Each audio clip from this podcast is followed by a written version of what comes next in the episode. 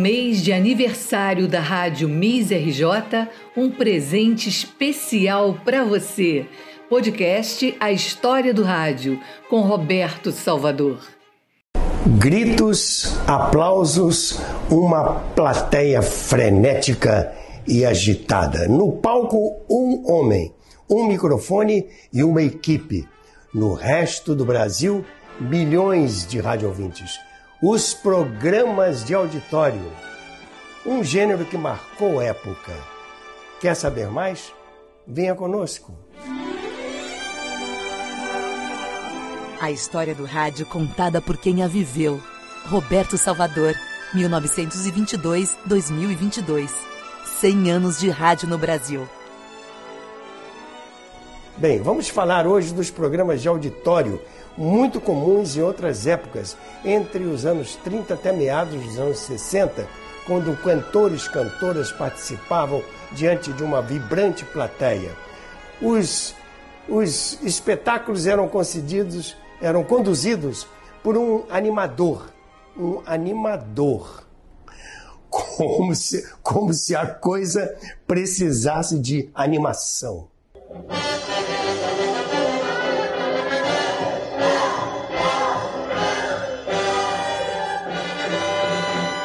Aqui está Marlene! Marlene é incomparável!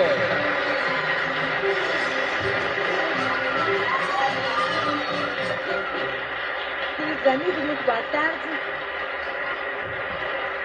No samba.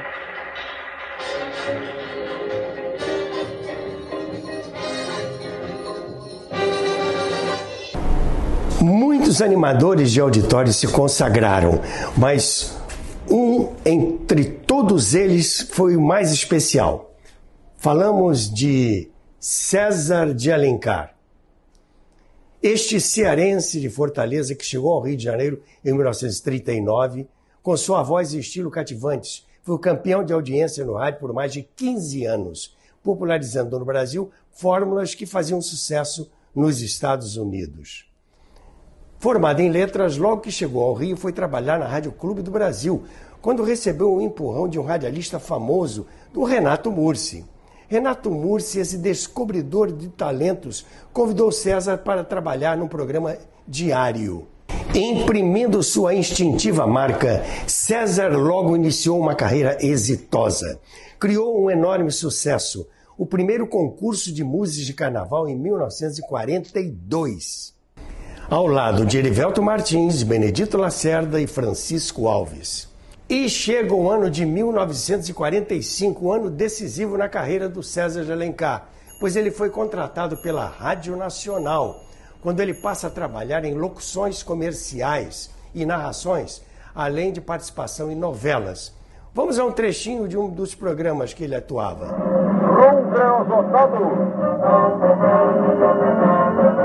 Rum creosotado. Rum creosotado.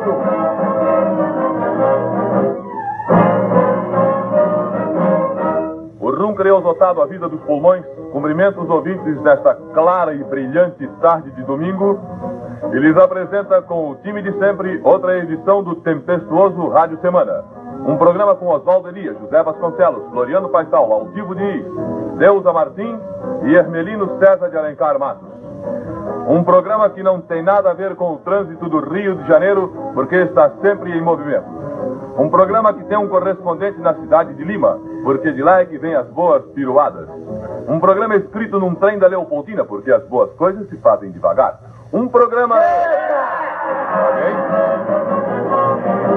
Mas é na tarde de um sábado com o auditório lotado que se ouve pela primeira vez este prefixo musical que ficaria famoso. Esta canção nasceu pra quem quiser cantar. Canta você, cantamos nós até cansar. É só bater e decorar. Pra recordar, vou repetir o seu refrão. Prepara a mão, bate outra vez. Este programa pertence a vocês. Esta canção nasceu pra quem quiser cantar.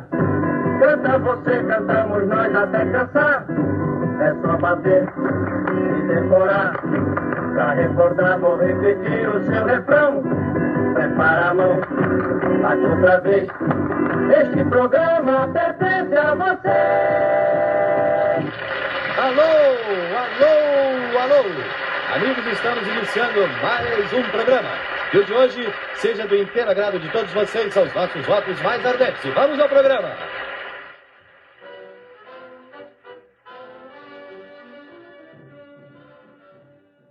O programa César de Alencar se transformaria no maior programa de auditório de todos os tempos, onde se apresentavam grandes astros, estrelas, cantoras. E estava também uma, uma coisa que ele inventou: entrevista por telefone, um recurso usado até hoje. Em seu, programa, além dos astros nacionais, havia também astros internacionais, tais como esse aqui, olha, Gregório Barrios, que era famoso e conhecido como Rei do Bolero. E um outro também, Yves Montand, célebre cantor francês, em temporada pelo Brasil. Outro francês que se apresentou no César Alencar foi Charles Trenet, autor da canção Douce France, que virou o hino da resistência durante a ocupação nazista na França. O programa era aos sábados e César conduzia com talento e maestria. Ele possuía uma memória incrível. Nessa época eu trabalhava na Rádio Nacional e fui testemunha disso. Ele sabia de cor todos os comerciais. Anunciava as atrações sem recorrer aos scripts, controlando o tempo e o ritmo do programa com maestria. Hélio Soveral, novelista e produtor de grandes programas, como o Teatro de Mistério, era o roteirista de César. Outro elemento importante da equipe era este, Francisco Duarte, o famoso maestro Chiquinho, o maestro da simpatia, popular nos auditórios da Rádio Nacional. O maestro Chiquinho fazia os arranjos e ficava à frente da orquestra. A cantora Marlene, vinda do Cassino da Urca, foi praticamente lançada no programa César de Alencar. Emilinha Borba era a grande atração do César. Aí começaram as disputas, as fofocas, na vida real, Marlene e Emilinha eram até amigas, colegas de trabalho. Mas as fãs eram um problema. Fãs da, Marlene, da, fãs da Marlene, fãs da Emilinha, fãs clubes, disputas. Bem, para evitar as confusões, a direção da Rádio Nacional disse o seguinte: Marlene é no programa Manuel Barcelos, Emilinha é no César de Alencar. Era mesmo muito empolgante. Bom, o César se apresentava sempre vestindo uns conjuntos de calça igual à camisa, cor única, feitos do mesmo tecido. Ele era alto e magro, pernas longas e um andar característico, o que lhe valeu o apelido de cavalete. Tinha também grandes orelhas arrebitadas, que valiam os apelidos de orelha e abano. Ele não se importava e assumia tudo, tanto assim que gravou Fale na orelhinha de cá, uma, um samba com Heleninha Costa. Na hora de sambar, ninguém me venha trabalhar, é samba, é samba. Que... Embora não se considerasse um cantor, gravou vários discos, 78 rotações, e participou de filmes. Este, por exemplo, foi gravado no seu programa. Controla essa morena, vem com jeito e traz pra cá, é samba, é samba. O que eu quero é sambar. Durante a campanha eleitoral de 1960, ele gravou um jingle eh, promovendo João Goulart, que era candidato à vice-presidência da República na chapa de Jânio Quadros. Segundo conta a história, quando ele era voltado para a esquerda, quando houve o movimento militar de 64, ah, os militares entraram na Rádio Nacional e queriam saber quem era do lado de cá, quem era do lado de lá, e o César de Alencar de olho na direção, na presidência da rádio, entregou, esse é o termo, os colegas. E aí houve uma debandada geral, demissões, etc, etc, etc.